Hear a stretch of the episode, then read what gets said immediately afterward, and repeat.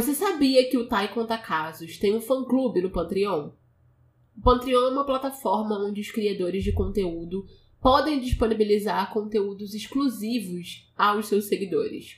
Lá, eu mostro os bastidores do podcast, faço atualizações em tempo real sobre os episódios, enquetes, disponibilizo os episódios com antecedência e muito mais. Se você gosta do trabalho que eu tenho feito aqui no Tai Conta Casos, me apoie a continuar produzindo conteúdo bom e responsável. Por apenas 5 reais por mês você ganha tudo isso e mais um episódio extra por semana. Além da possibilidade de receber os episódios do feed principal com antecedência, assim que eles ficam prontos. Para comemorar a volta do fã clube, o primeiro episódio extra está disponível de forma pública no nosso Patreon para você ouvir e ter um gostinho de como é a experiência do nosso fã-clube e decidir se juntar à nossa comunidade. Acesse www.patreon barra para ouvir o episódio dessa semana, link na descrição do episódio e bom episódio!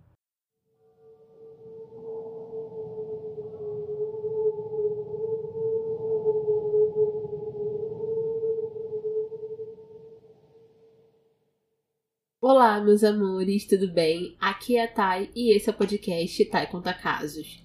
Se essa é a sua primeira vez aqui, já aproveita para nos seguir e ativar as notificações para não perder nenhum episódio novo. E se você é um ouvinte retornando, seja muito bem-vindo de volta. Aproveita e confere se você já deixou uma avaliação de 5 estrelas pra gente no Spotify ou onde quer que você esteja ouvindo. O caso de hoje é a materialização do que pode ser o pior cenário na vida de pessoas com filhos. O seu bebê simplesmente desaparecer de dentro do berço, no meio da noite, enquanto você dorme, sem deixar pistas. Parece completamente bizarro que uma criança que não tem a habilidade de se locomover sozinha simplesmente suma. Mas infelizmente, isso não é tão raro como a gente gostaria que fosse. E hoje eu trouxe dois casos onde essa terrível experiência acometeu duas famílias. Hoje nós vamos falar sobre o desaparecimento de Christopher Abeta e Lisa Irving. Bernice e Gilbert Abeta viviam com seus seis filhos no bairro de Chenwayne Hills, em Colorado Springs. Eles eram uma família muito próxima que faziam todo o tipo de atividade juntos. Em 28 de novembro de 1985, a família, que já era grande e animada, ficou ainda maior e mais feliz. Eles deram luz a um novo bebê, que era um menino chamado Christopher. Na época, nem todo mundo ficou feliz junto com o casal, porque a Bernice já tinha 42 anos e lá para os anos 80 essa idade já era considerada velha para ter um bebê.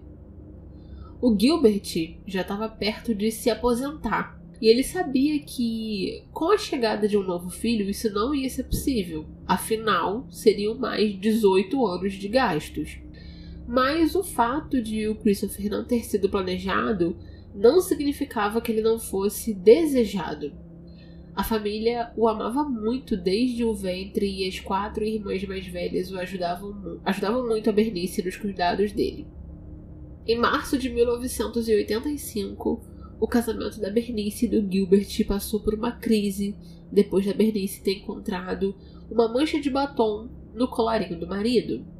O Gilbert afirmou para ela que ele não estava tendo um caso, mas o desentendimento do casal chegou a um ponto onde eles resolveram morar em casas separadas. Ele foi viver na cidade de Pueblo, numa outra casa da família onde vivia o filho deles, e a Bernice ficou em Colorado Springs. Durante esse período, o Gilbert sempre vinha visitar a família e eles continuavam fazendo atividades juntos, ambos estavam tentando consertar e melhorar a relação. E então, em 14 de julho, quando Christopher tinha 7 meses de idade, o Gilbert e a Bernice decidiram que ele deveria voltar para casa. Naquela noite, depois do jantar, todos foram para a sala e o Christopher começou a dar os seus primeiros passos. Por fim, ele acabou adormecendo no colo da irmã mais velha dele, Denise, enquanto todo mundo conversava. Então ela e a Bernice a colocaram ou colocaram no berço. O berço dele ficava a mais ou menos um metro de distância da cama do casal. E por volta da meia-noite e meia, a Bernice deu uma mamadeira a ele e o pôs para dormir novamente. Aquela seria a última mamadeira da noite. Às seis da manhã, quando a família acordou, o Christopher havia desaparecido. A Denise conta que ela acordou com a mãe gritando: Christopher não está aqui, o Christopher não está aqui. Então ela e as outras irmãs desceram correndo a escada para o primeiro andar e notaram que a porta da frente da casa estava aberta. O Christopher era um bebê de sete meses, havia acabado de dar os primeiros passos na noite anterior, então não teria como ele ter saído do berço sozinho, descido as escadas e aberto a porta. Alguém tinha o levado. Uma das filhas do Zabeita, a Tabitha, havia dormido na casa de uma amiga naquela noite. Então a família começou a teorizar que, bem, será que ela tinha chegado em casa, ouviu o bebê chorando, pegou ele do berço e saiu com ele? Né? Então tentando racionalizar uma possibilidade que não fosse ter sido sequestrado. Então a Denise ligou para a casa dessa amiga e a Tabitha ainda estava dormindo. Portanto, não poderia ter sido ela quem pegou o Christopher. E foi quando eles resolveram ligar para a polícia. Os policiais chegaram na casa do Zabeita às 6h45 da manhã. E eles logo notaram que, com exceção da porta entreaberta, nada havia sido tirado do lugar na casa. Nada havia sido levado. Somente um cobertor que ficava no berço do Christopher estava fora do lugar, o que fazia sentido se alguém tivesse pego ele do berço. Então, os policiais se viraram para o Gilbert e perguntaram se havia alguém novo na vida dele. E ele respondeu que sim, fazia alguns meses que ele tinha tido um caso com uma mulher. Ele se virou para Bernice, se, se desculpando, né, e dizendo: Você ia acabar descobrindo mesmo. A Denise contou que mais tarde ela perguntou para a mãe qual foi a sensação de descobrir aquilo naquela hora. E a Bernice respondeu que não importava porque o filho dela estava desaparecido. Mais tarde naquela manhã, eles fizeram uma coletiva de imprensa em frente à casa onde a Bernice implorou para que quem tivesse qualquer informação que ajudasse a encontrar o filho dela dissesse. Não haviam redes sociais naquela época, então tudo que eles podiam fazer depois de colocar as informações nos jornais era distribuir cartazes. A família e vários amigos e voluntários se dividiram em grupos pela cidade, colocando cartazes em todos os lugares. E após a coletiva de imprensa, pistas começaram a aparecer e a polícia intensificou a investigação. Eles passaram semanas coletando evidências na casa, interrogando familiares, vizinhos. Eles drenaram uma parte do lago Quail, que ficava alguns quarteirões da casa, mas nada foi encontrado. Obviamente, a família era bastante suspeita para a polícia, e sabendo disso, eles cooperaram totalmente com os policiais. Foram chamados para interrogatório inúmeras vezes, fizeram testes de polígrafo, tudo o que a polícia pediu, qualquer um dos Abeita fornecia. Eles só queriam encontrar o Christopher. E o problema na época foi que o Gilbert passou no teste do polígrafo dele, mas a Bernice não.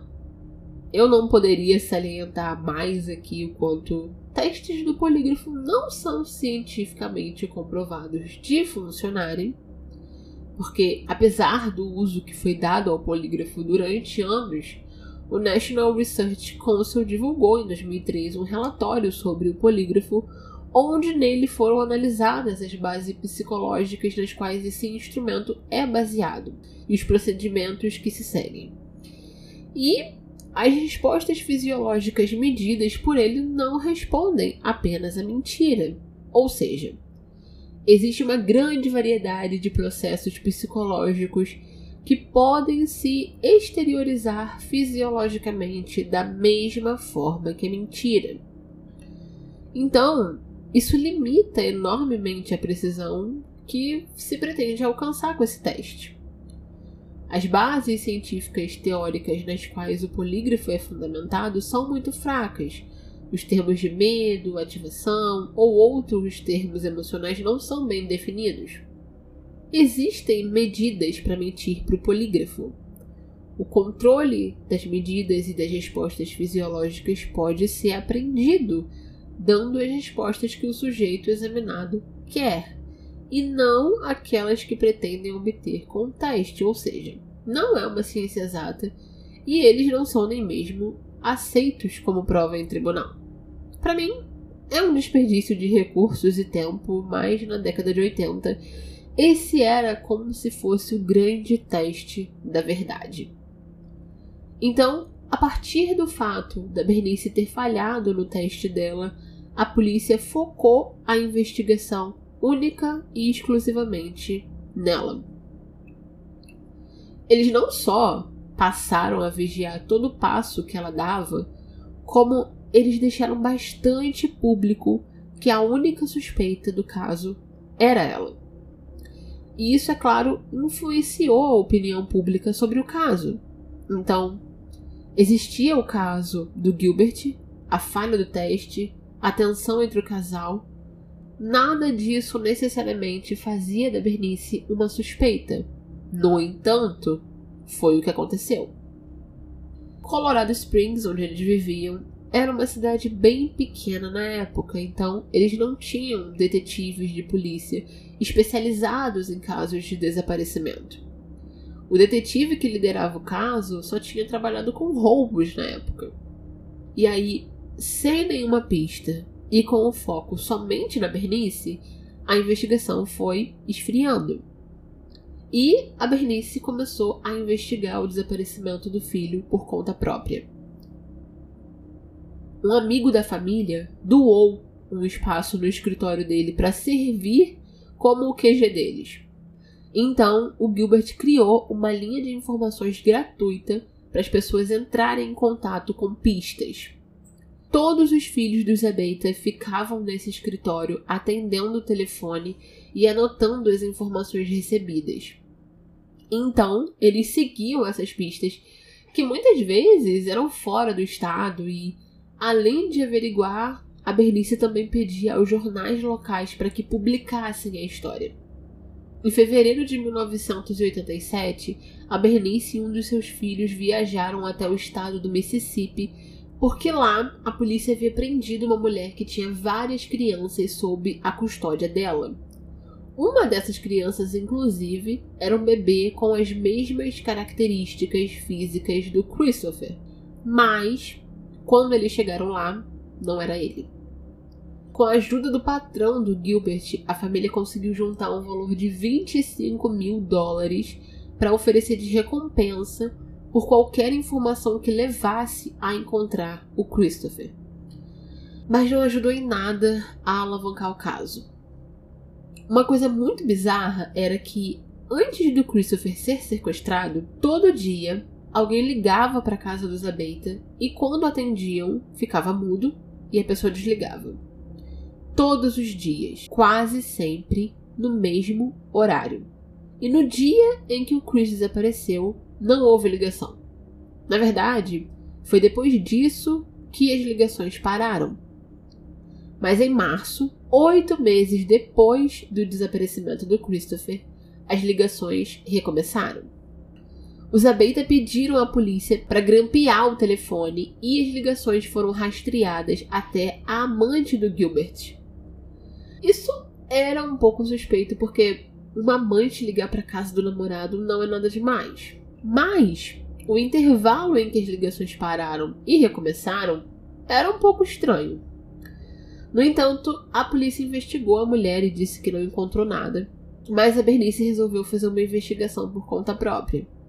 E ela descobriu que essa mulher tinha sido presa por invadir a casa de um outro homem casado com quem ela teve uma relação.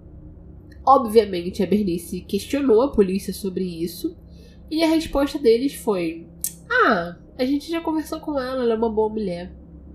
E foi somente isso. Meses se transformaram em anos e a família continuava sem a menor ideia de onde estava o Christopher. Chegou a um ponto em que eles receberam tantas pistas que nunca davam em nada que alguns pararam de ter esperança.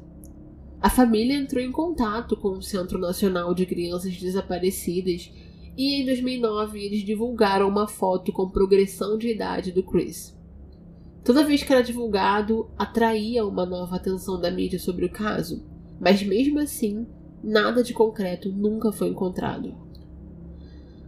Todos esses anos de dor, estresse e tristeza começaram a afetar a saúde da Bernice, e em 2016 ela foi diagnosticada com um câncer terminal. Nas próprias palavras dela, descobrir que estava com câncer não foi tão devastador quanto acordar com aquele berço vazio. E ela estava arrasada porque iria morrer sem obter nenhuma resposta sobre o que aconteceu com o filho dela.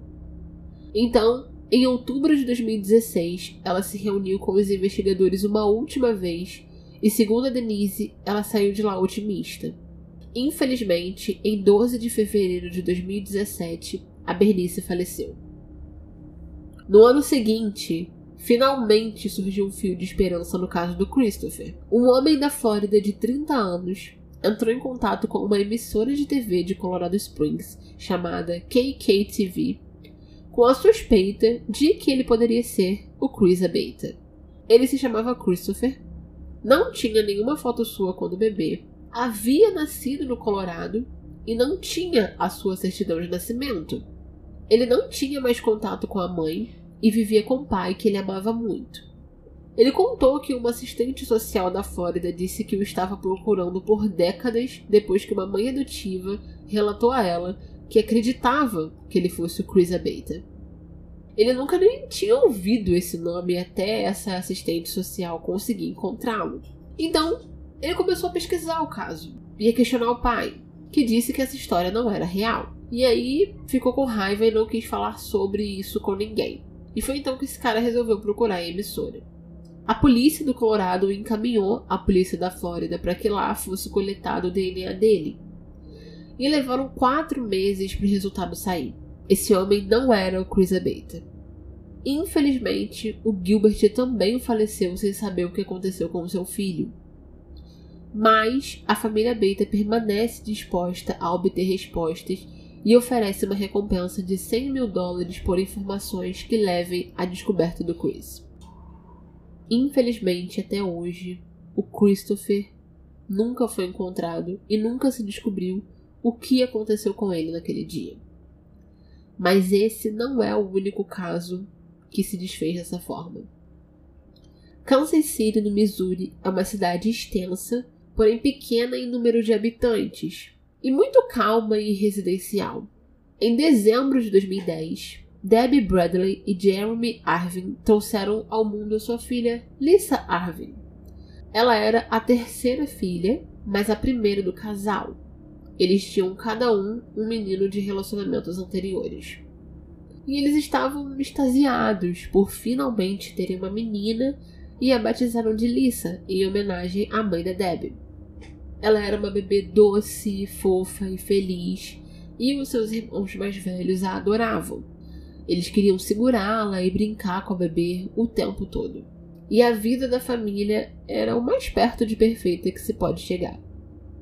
E então, no dia 3 de outubro de 2010, uma sexta-feira, o Jeremy ia ficar trabalhando até tarde e, depois de pôr a Alissa para dormir, a Debbie resolveu convidar uma amiga para fazer companhia a ela.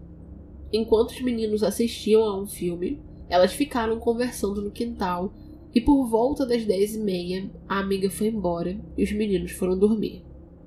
O Jeremy esperava é, terminar o trabalho dele por volta das dez da noite, mas acabou demorando muito mais.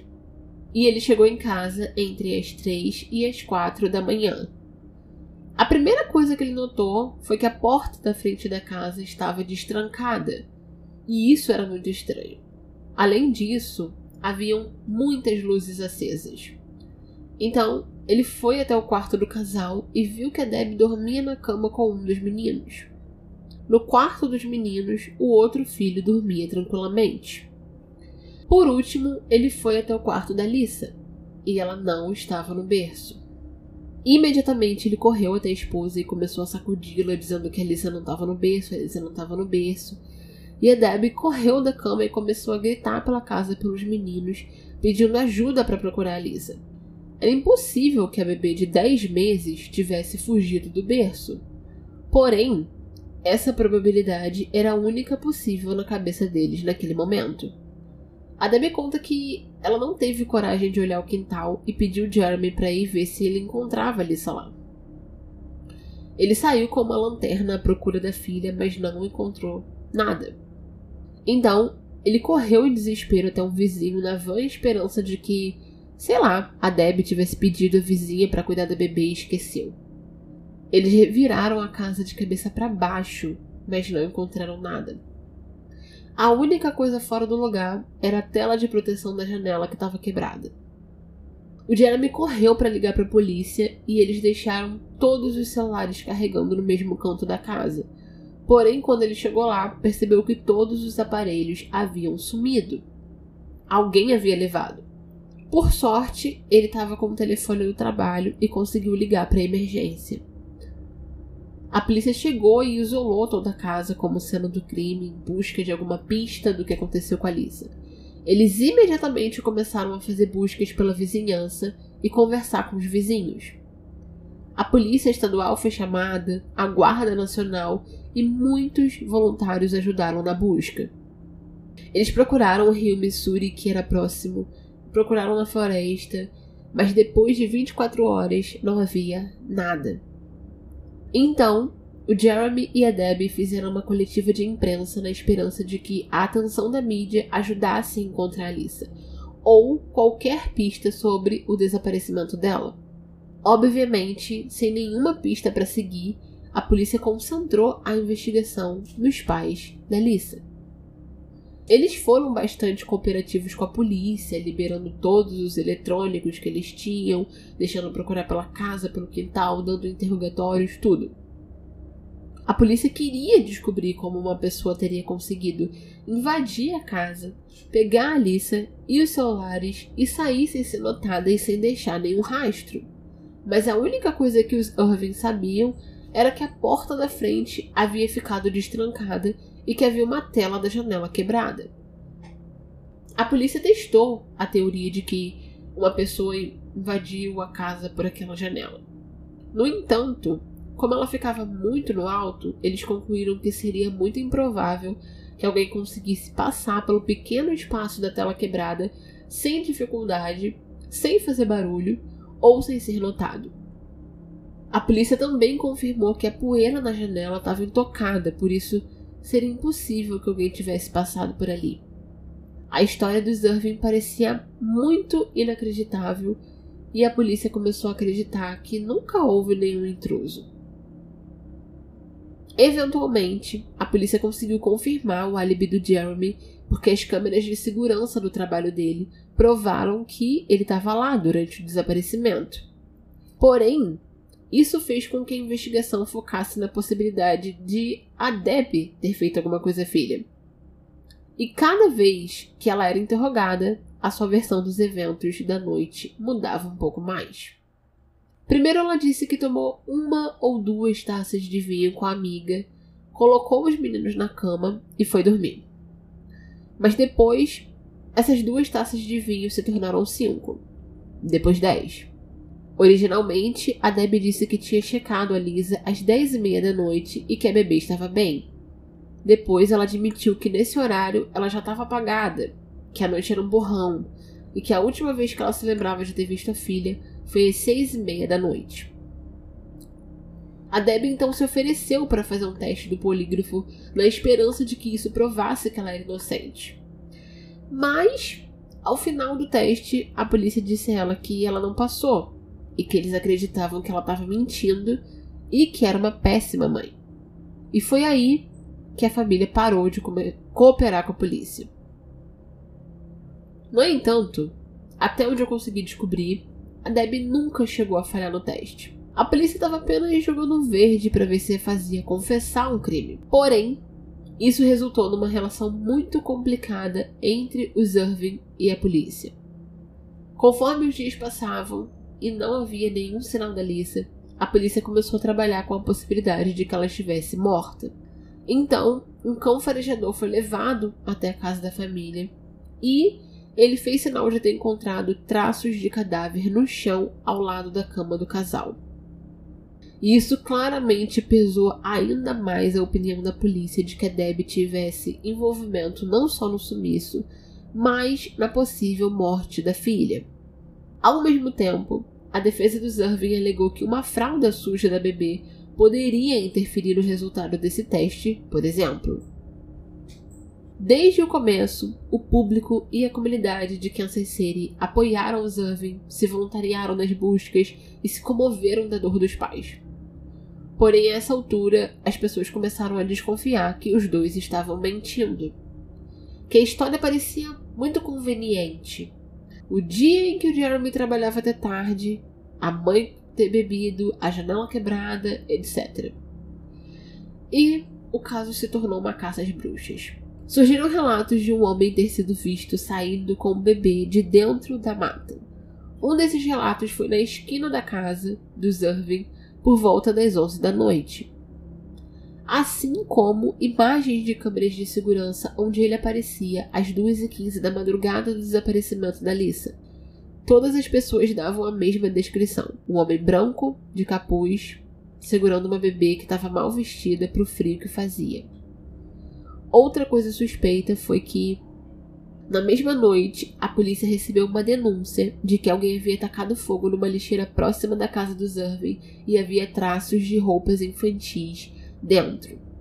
Mais uma vez, a polícia fez uma varredura nas áreas onde esse homem havia sido visto e interrogou todas as pessoas que tinham conexão com esses locais e sinais começaram a apontar para um sem-teto que morava próximo dali chamado John Tanco, que era conhecido como Jersey.